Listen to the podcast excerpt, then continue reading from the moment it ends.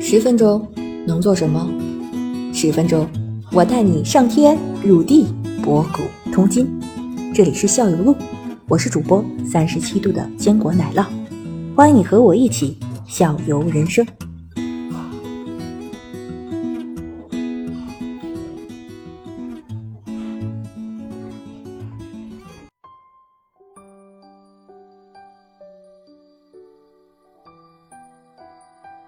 在期这里面儿，嗯围棋你就至高无上，别别 别别别也不能说呀，啊说这意思。那么在日常生活里，在学习过程中呢，据我所了解的，经常也是如此。比如咱们有的学员在微上学的很好，在上学的时候呢，他这个自信心是极强的。嗯为什么？因为这个我自己的思考就是，围棋不是是个人就能学的，这是其一。很多人上三次课、两次课就拜拜了，嗯，是吧？就不是说是个人就能学的。第二，也不是是个人想学就能学好的。嗯，我我他不仅学了，而且学好了，就就是牛，这某这是一种程度骄傲，对有自自负、自信。职业棋如此，也一样。嗯所以说他这种自信、骄傲，在 AI 出来以后，一下子这个心理就不知道放哪儿了。有落差了， 有落差。这不也是一种抗压的培养培养吗？嗯，对吧？刚才咱们说的，这两个意思不是为了，说这种抗压跟那种抗压是不一样的。你这是看不到原希来望你的，觉得是天下无双，唯我独尊，对现在 AI 永远在我上头压着我。对，现在就类似于科学是，吧科学科那个科啊，左边一个木，右边一个科，科学当年读霸的时候，突然 AI 出来了，有然后好多棋手开始从跟着 AI 学习以后，我觉得他肯定是我还会有。这个抗压是这样的。那我抗压的这个说一个不跟我不同类的人把我打败了，这个事儿有这么难受？嗯，还有一点呢，就是过于突然，嗯，因为万事发展都是有个循序渐进的、有个渐进的过程。嗯你比如说，颠覆式创新是受不了，一对下子就受，不你了比了。如说当 时这个电脑把人类的中国象棋，呃，中国象棋、国际象国棋际象棋技术打败，它是一点儿点儿挂上。 sorry，你比如说，最早国际象棋和世界冠军下下五盘棋，电脑只能赢一盘，嗯，慢慢赢两盘，对，那叫啊，它经过了好几年，可是二零一六年出来以后，一下子就把世界冠军给赢了。完事儿，这才不这还不算完。其实当时赢了以后啊，普遍的一个认识就是，世界顶尖围棋棋手和当时那 AI 叫一代的一代嘛，叫一代的啊，应该是相差无几，人类是有机会的。可是到柯洁的时候，是进化到第三代，人类已经是无法赢了。嗯那么你抗压最后解决，你说解决的问题，你这个是你永远看不到希望，嗯这给那个是挫败感，这是毁灭感。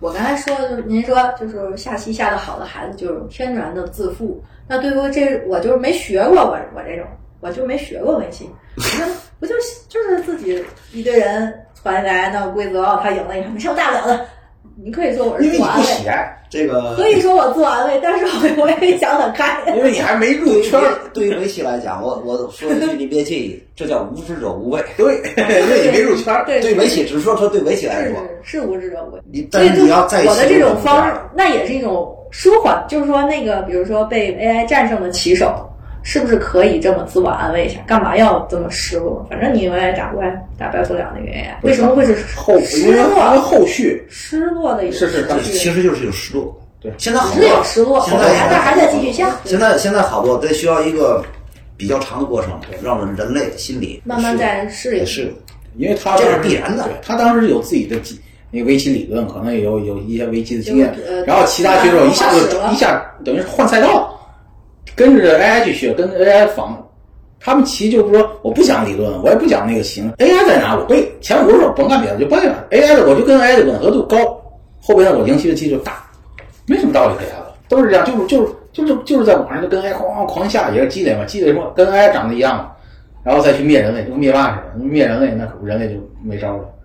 那您现在说他现在慢慢在发展，这这种被打压的心理慢慢在发展，就是说我们找到了一个我们人类再跟 AI 结合结合，然后还有希望，还有有那么有一个希望，说有一天我还能战胜 AI。让后人去，呃这个后人吧尝试，交给后人吧，交给以后吧。我们现在还是学习过程，还没到那种。现在是正在发展的。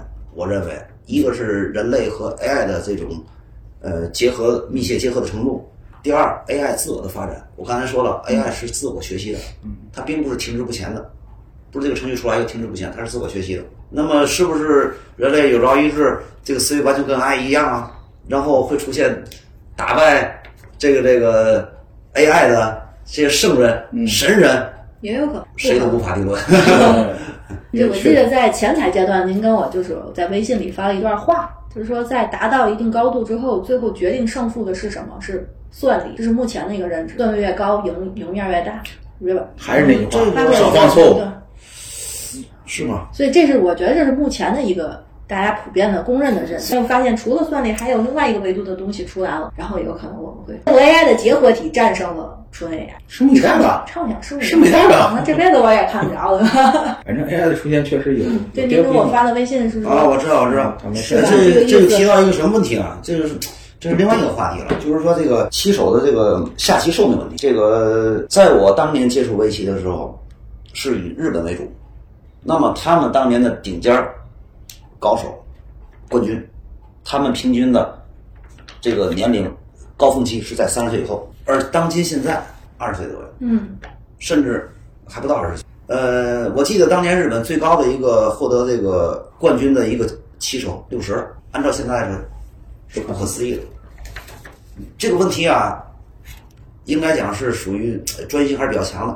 它两个，我觉得是两个因素啊。第一个因素跟用时有关。日本围棋呢，这个咱就说近年过去的不说了，大部分主要比赛都是两日制比赛，这这盘棋可以下两天的。嗯，三十岁受不了了， 对，说是这个。普通的普通的呢，一般是为了这个一天能下完嘛。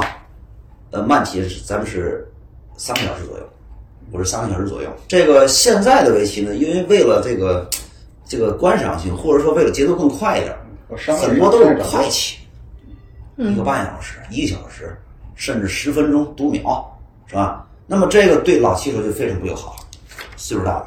嗯，不让我琢磨。举个简单例子，这个咱们看一个东西啊，看一篇东西，我没我儿子看的快，为嘛呀？我眼有点花。这篇文章摆摆在这儿，我儿子扫一眼，知道了，我得看，他当然我再看看，我会，能说这能明白这个意明思？白就是说他这个年轻人反应力反应要，这是他的强项，那年轻一些肯定要更好一点。所以说从成绩看，就是属于纯粹问题。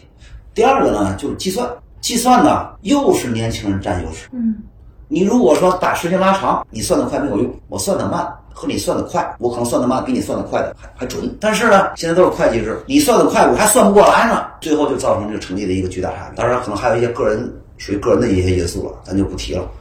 呃，还依然是不是还跟那个围棋的确实计算的量量比较大量比较大有关系？对，没错，因为我这边还有一组数据啊，我给那个观众们也、嗯那听众也念一下啊。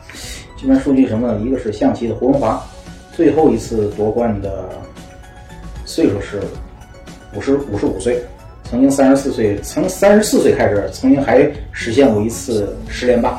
嗯，许云川最后一次夺冠的年岁是四十六，陶汉明五十五，鲁大华七十一，这是几位围棋的呃，不是哎中象棋象棋大师的中国象棋，但是围棋就没有，基本上看不到说四十多，还能占到不要说占到20张着多对二十多这块儿差距是主要还是因为这个计算量的。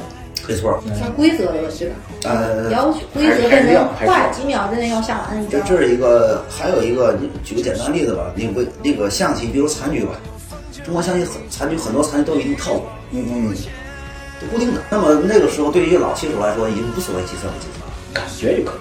对了，围棋没有这样的套路，围棋经常感觉感觉就是勺子就出来感了觉。错每一盘棋都是。